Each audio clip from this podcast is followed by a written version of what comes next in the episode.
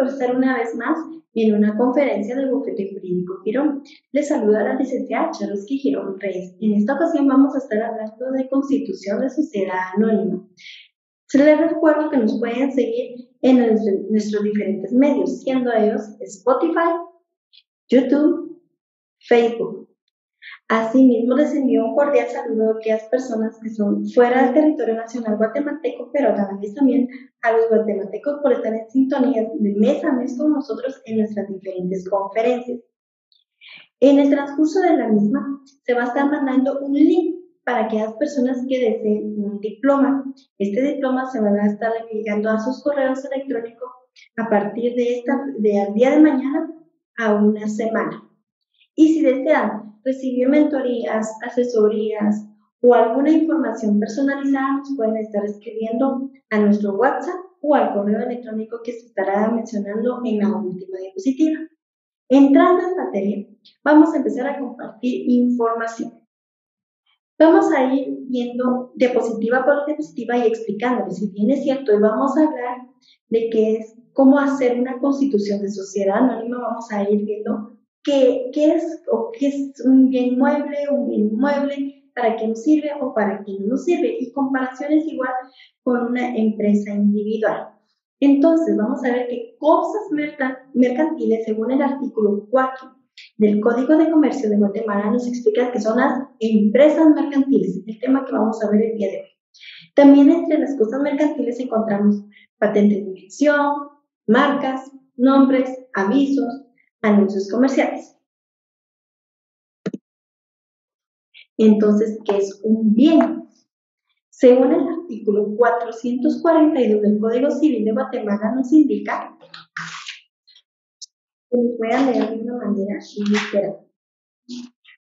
Son bienes las cosas que son o pueden ser objeto de apropiación. Entonces vemos que todo objeto de apropiación ya sea inmueble o mueble, es una cosa, es un bien. Artículo 445. Dice que podemos ver quiénes son los bienes inmuebles. Un ejemplo podría ser el suelo. El suelo es un bien inmueble. Si desean, lo pueden ir buscando en el, en el Código Civil, ya que son varios los bienes inmuebles. Artículo 446 del Código Civil de Guatemala nos indica, se consideran inmuebles para los efectos legales los derechos reales sobre inmuebles y las acciones que los aseguren. Y entonces el artículo 464 del Código Civil nos indica, la propiedad es el derecho de gozar y disponer de los bienes dentro de los límites y las observancias de las obligaciones que establecen las leyes. Es decir, si yo soy propietaria de un vehículo, de una casa o de una computadora, puedo gozar y disponer de ese bien. El bien, por ejemplo, de la computadora que puedo gozar y disponer es un bien mueble, se puede mover de un lugar a otro. Mi casa o mi terreno sin construir es un bien inmueble. Si yo soy la propietaria y puedo gozar y disponer del mismo. Recuerden, para que yo sea propietaria de cualquier bien, tienen que estar inscrito en el registro respectivo vamos a ir viendo cómo es la creación de empresas mercantiles, qué ventajas y desventajas. Como les había dicho, vamos a hacer una comparación con empresa individual, porque me imagino que hay muchas personas que nos están viendo, el día, viendo o escuchando el día de hoy tienen empresas individuales. Entonces, quise hacer la comparación de una empresa individual con una sociedad anónima. Si bien es cierto, el artículo 10 del Código de Comercio de Guatemala menciona varias sociedades, en esta ocasión vamos a hablar de la sociedad anónima. Entonces, ¿qué es una empresa individual? Es aquella, es aquella empresa constituida por una sola persona. Si yo hago, si yo pienso o si yo empiezo a formalizar una empresa individual es con una finalidad lucrativa, es con la finalidad que yo reciba dinero de la misma. Entonces vamos a ver cuál es la ventaja y desventaja que yo cree, que yo haga, pero yo solita. Una persona, una empresa individual. Ventajas. Es creada, como les había dicho, por una sola persona. En este, vamos, voy a poner como ejemplo. Es creada solo por, voy a hacer una mi empresa, solo yo. La persona es la dueña de la empresa. Yo soy la dueña de la empresa. Autonomía empresarial en toma de decisiones. Yo tomo las decisiones. ¿Cuál va a ser mi próxima venta? ¿Cuál va a ser mi próxima oferta? Yo. Aquí automáticamente es un yo. ¿Cuándo voy a abrir? ¿Cuándo voy a cerrar? O sea, toda la, disposición es individual, solo soy yo. Pero veamos las desventajas que tiene una empresa individual que solo sea yo, la dueña la creadora o la que tome las eh, decisiones en esa empresa. Fallece la persona, fallece la empresa. Obviamente fallezco.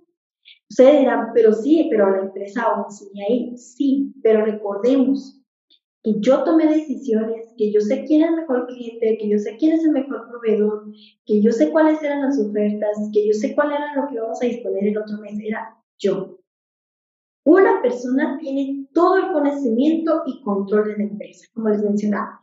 Yo sé eh, si mis proveedores son nacionales o internacionales, a cada cuánto viene mi mejor cliente, cómo hay que atender a mi cliente. O sea, es por eso que les decía en el inciso anterior, fallece la persona, fallece la empresa. La responsabilidad legal es contra el propietario. Entiéndase más en el área laboral, es contra mi persona, porque yo soy la única responsable de que hay ocasiones que algunas empresas no pagan el salario mínimo, entonces sería contra mi persona. Las deudas alcanzan los bienes familiares, porque esto no hay un orden, no hay una separación, no hay separación de mis ingresos personales con mis ingresos empresariales. En procesos judiciales, el patrimonio familiar también se incluye, como les mencionaba, no hay un orden, no hay una separación. Este dinero de ingreso y egreso de empresarial, ingreso y egreso es personal. Entonces, por eso es que se involucran ambos ingresos y egresos.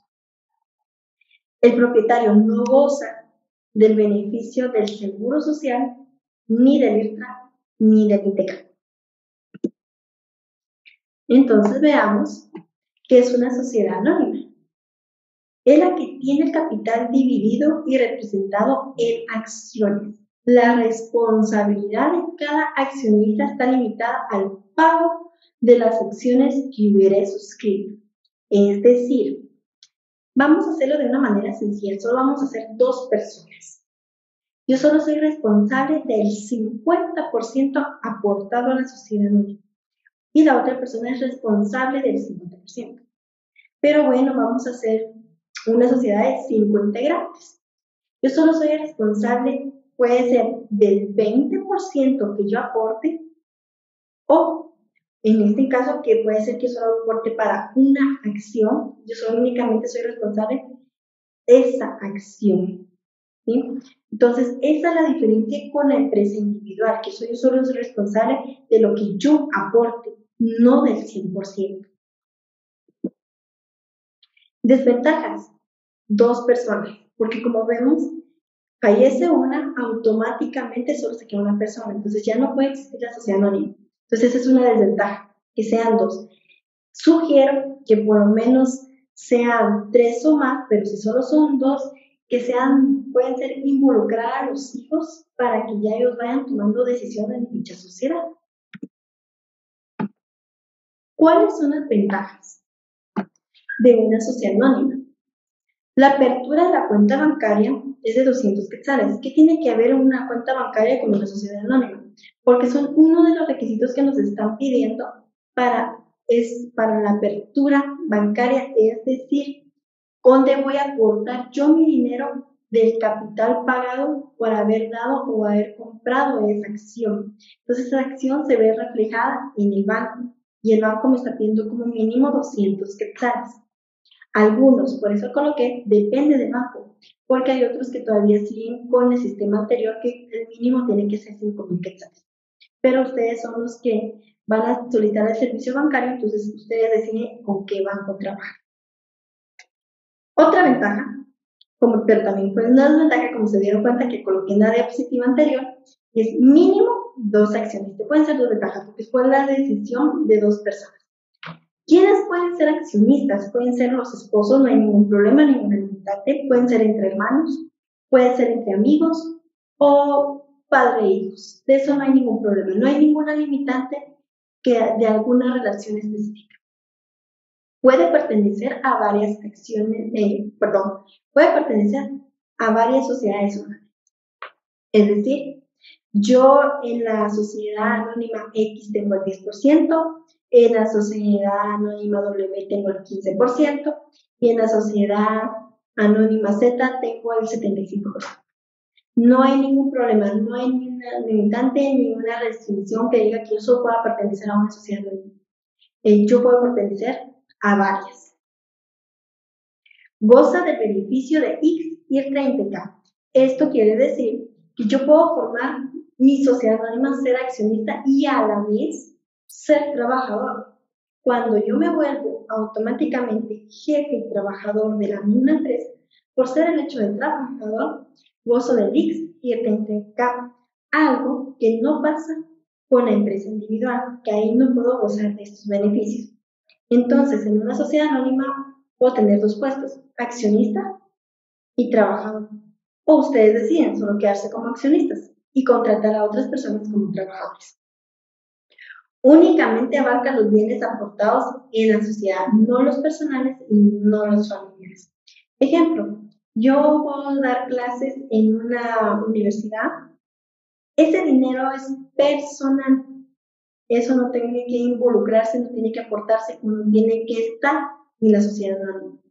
Ese es mío. Aparte es el dinero que yo recibo de las acciones. Si bien es cierto, es personal, pero el dinero recibido de la universidad no está involucrado con el dinero de la sociedad. No se incluye cada cosa que en su lugar. Como lo he mencionado, puede ser trabajador o puedo ser solo accionista. Responsabilidad limita únicamente al pago de las acciones. Si se recuerdan en las diapositivas anteriores mencioné que si yo pertenecía a una sociedad y solo iba a comprar una acción, 15 acciones, 50 acciones, 75, solo respondo por ese porcentaje, no por el 100%. Lleva un orden en la empresa. Ese es el miedo que a veces cuando doy mis charlas de mentoría o asesoría personalizada con empresarios individuales, ese es el miedo. ¿Por qué el miedo?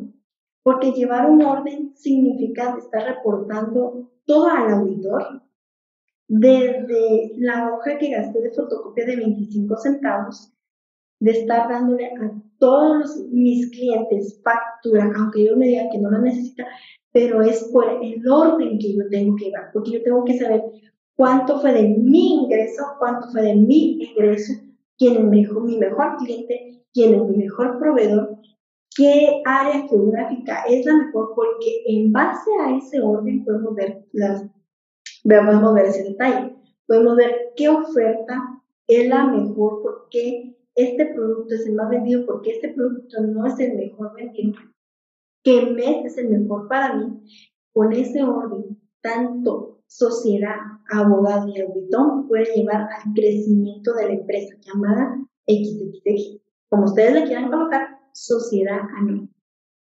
Tiene reserva legal. Reserva legal, con palabras sencillas, les digo que es un ahorro para el siguiente año. A cada año fiscal, es decir, del 1 de enero al 31 de diciembre, es un año fiscal. Entonces, el 31 de diciembre terminan operaciones fiscales es decir, del año. A los cuatro meses siguientes, tengo que hacer realizar una asamblea ordinaria. En esa asamblea ordinaria vamos a tomar decisiones. Entre de ellas vamos a ver cómo nos fue el año anterior. Si desean, pueden repartir las acciones en base a cuánto compré yo como accionista. Pero tenemos que dejar un cierto porcentaje, la reserva legal, el famoso ahorro, para seguir funcionando ese año. No nos podemos quedar con el 100% sino tenemos que dejar como mínimo un 15% de mis acciones para que siga operando la sociedad anónima el año siguiente. Puede venderse acciones. Eh, como accionistas, estamos en una asamblea, nos damos cuenta que necesitamos una maquinaria. Entonces, que no tenemos mucho capital, pero sí tenemos interesados para formar eh, como accionistas de nuestra sociedad. Entonces, con el dinero que esas personas compren las acciones, podemos comprar una maquinaria, un moto, una computadora, etc. Podemos vender acciones. En el caso que yo les estaba poniendo, por ejemplo, yo tengo en una sociedad anónima, digamos algo sencillo, 10 acciones. Necesito dinero, lo que yo puedo hacer es vender mis acciones. Solo voy a vender 5. Por ejemplo, que mis acciones cada una cueste 10 mil quetzales, tengo necesidad de dinero, vendo 5 acciones, entonces serían 50 mil quetzales. Ya veo si eso es para personal o es para la sociedad, para ir creciendo la empresa o porque yo tenía unas necesidades personales, vendo acciones y ya solo me quedo con 5 acciones de las 10 que tenía. Puede aportar dinero. Cuando uno vaya a comprar acciones puede ser por medio de dinero o puede ser por medio de muebles o inmuebles. Ya vimos cuáles son los bienes muebles o inmuebles. Yo no tengo dinero en este momento para poder formar, eh, para ser parte de su sociedad como accionista, pero tengo un terreno. Entonces, valoramos cuánto cuestan sus acciones, cuánto cuesta mi dinero, yo puedo ser accionista de ustedes en base al bien inmueble o bien inmueble que les voy a aportar. No se publica el ingreso anual.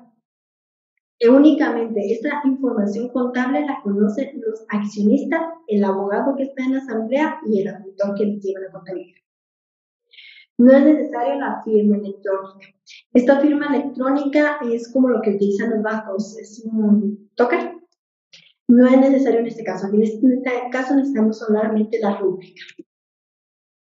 Otra ventaja de la sociedad anónima el objetivo de la sociedad anónima no es necesario que sea innovador. Por ejemplo, yo puedo poner una mi sociedad anónima de venta de ropa, venta de comida, un hotel. Entonces no es necesario innovador. Los accionistas son anónimos. Toda vez que los que únicamente saben quiénes pertenecen a esa sociedad son los accionistas que forman esa sociedad.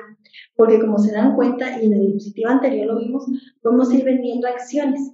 Entonces, hoy me pertenece la acción número 1 a la 10, pero yo tengo necesidad de dinero y la voy a vender de la 1 a la 5. Entonces ya puede ser otra persona de la 1 a la 5 a partir de junio 2022. ¿sí? Las acciones la pueden cotizar en las bolsas. Esto es, los acciones, las acciones las pueden cotizar en la bolsa, es decir, pueden poner en venta sus acciones en la bolsa de, valores. Tenemos una aquí en Guatemala y la más famosa que es en Nueva York. ¿Cómo nos vamos a basar en eso? ¿Cómo vamos a poner en venta nuestras acciones en una bolsa de valor?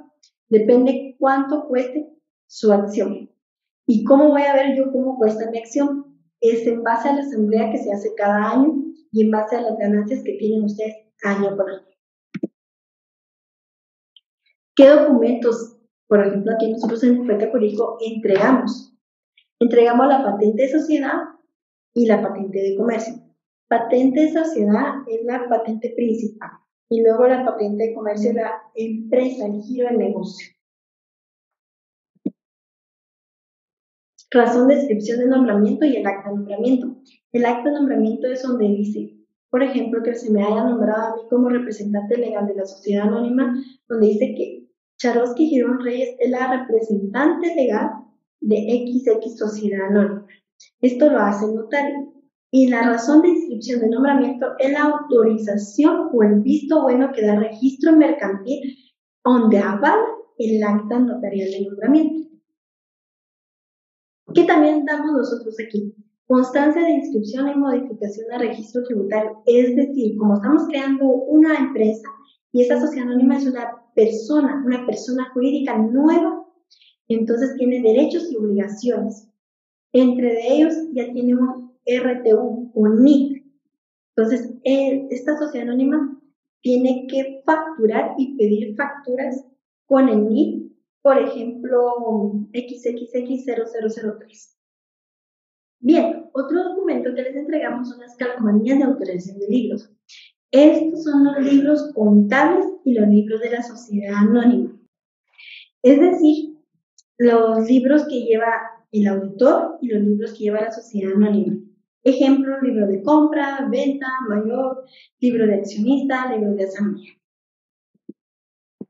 Ahora vemos cuáles son los requisitos que necesitamos para empezar a, constituir una sociedad anónima. Entre los requisitos está cuántos accionistas formarán la sociedad anónima. Como bien les mencioné anteriormente, mínimo dos, máximo no tiene número. Documento personal de identificación de cada accionista. Registro tributario unificado o el NIP de cada accionista. Los accionistas deben indicar el porcentaje de acciones que van a aportar en la sociedad anónima. Pueden ser, vamos a ser cinco personas y vamos a aportar cada uno 20 acciones para que formen el 100%. Cargo que van a desempeñar. En esto de cargo que van a desempeñar, tienen que decidir si es un administrador único que pueden ser, o sea, cuando hay dos personas, lo normal, lo lógico sería un administrador único o un consejo directivo. En este consejo directivo, como se le menciona en el inciso 7, será, pueden ser presidente, vicepresidente, tesorero, secretario o vocales. Entonces ustedes deciden si es por un administrador único. También puede ser un administrador único, aunque tenga varios accionistas pero ustedes dicen, bueno, vamos a estar por administrador o por un consejo directivo. ¿Qué plazo fungirán en el cargo anteriormente mencionado? El máximo es de tres años. Deben nombrar a un contador o un auditor. Como vemos, necesitamos la compañía el asesoramiento de un auditor o un contador en esta constitución de sociedad anónima como un abogado, ya que el auditor nos va a llevar toda, obviamente, el área contable. ¿Qué nombre le van a colocar ustedes a la sociedad?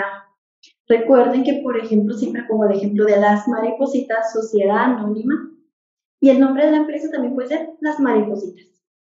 O puede ser las maripositas, sociedad anónima, y el nombre de la empresa es Alas. No tiene que ser necesario que sea el nombre de la ciudad y el mismo de las empresas. Dirección de la sede principal de la sociedad anónima. Pueden tener sucursales, pero si no solicitan el recibo de luz o recibo de teléfono donde va a ser la sede principal. Indicar. Esto también nos puede ayudar mucho el auditor. ¿Cuál va a ser el capital autorizado, el suscrito, pagado y valor de cada acción? Como les mencionaba, necesitamos una apertura de cuenta bancaria. Ustedes deciden con qué, con qué banco van a trabajar en este caso, eh, sí es recomendable que antes nos comenten a nosotros con qué banco, porque el banco solicita una cuenta, una, perdón, una carta autorizada por el notario que va a faccionarles la escritura constitutiva de sociedad anónima. Entonces nosotros tenemos que redactarla y a ustedes la llevan juntamente con las papelerías que les está solicitando el banco. Indicar qué sector van a trabajar con una sociedad anónima. Puede ser industrial, comercio, servicios, agropecuario, finanzas, etc. Indicar cuáles son los objetivos de la sociedad anónima. Venta, venta, compra, distribución de ropa para bebé. ¿Sí? Entonces ustedes tienen que ver a qué se van a dedicar. Indicar si los libros contables se llevarán de forma manual o electrónica y el número de hojas de cada uno de estos. ¿Qué pasa si se les acaba el número de hojas? No hay ningún problema, se pueden volver a solicitar nuevos números. En esta ocasión ustedes solo me pidieron 100 hojas. Ok, ya llegaron a la número 90, se dan cuenta que solo les quedan 10. Entonces se empieza a hacer el trámite para solicitar nuevo número de hojas de la 101 a la 200. Indicar si el régimen que van a seleccionar es pequeño contribuyente o contribuyente normal. Una de las preguntas que siempre me hacen es, es que si hago sociedad anónima, automáticamente soy contribuyente normal. No. Si hacen una sociedad anónima, Ustedes pueden ser pequeño contribuyente. Depende de su ingreso anual. En este caso, por ejemplo, si ustedes se exceden de 150 mil al año en una sociedad anónima, son contribuyentes normales.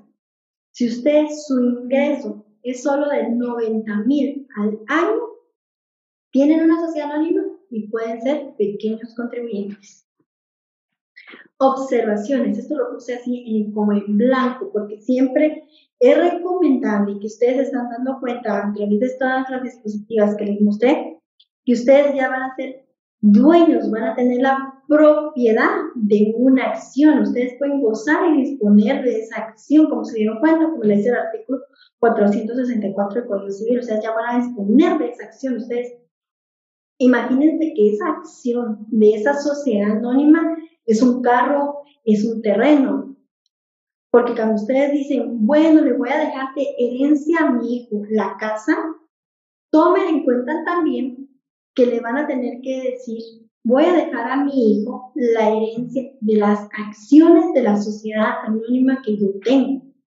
Porque, ¿qué es lo que pasa? Si ustedes no toman en cuenta o no analizan que es un bien, que es un bien inmueble, que es un inmueble, un derecho real, esa acción, y no la dejan en testamento, esa acción puede ir a un intestado. Es como decir, yo no le dejé a mi hija en testamento el carro, la casa, el terreno, automáticamente pasa a un intestado. Lo mismo pasa con las acciones. Si ustedes no dejan en testamento esa acción, por eso es que les mostré las diapositivas al principio, ese bien, esa cosa, esa disposición de gozar, ustedes automáticamente le dejan un intestado a su familia, aunque sea solo una acción aunque ustedes me digan, aunque sea solo un carro fue, por eso lo intestado, aunque sea solo una casa fue, por eso está en intestado, y en este caso pasa igual. Aunque sea una acción, es en intestado. Entonces, por eso lo coloqué como en observación, como advertencia. Si van a tener ustedes una acción, recuerden que esa acción es un carro, un sinónimo de carro, un sinónimo de casa, un sinónimo de terreno, que tienen que estar viendo ustedes al tanto a quién va a quedar cuando ustedes fallecen. Estos son nuestros medios de contacto, nuestra página, un correo electrónico, número de teléfono, Facebook, Twitter y nos pueden también localizar en LinkedIn. Recuerden que siempre estamos al, al pendiente, recuerden que siempre estamos a la orden para cualquier asesoría, mentoría que ustedes necesiten. Saludos.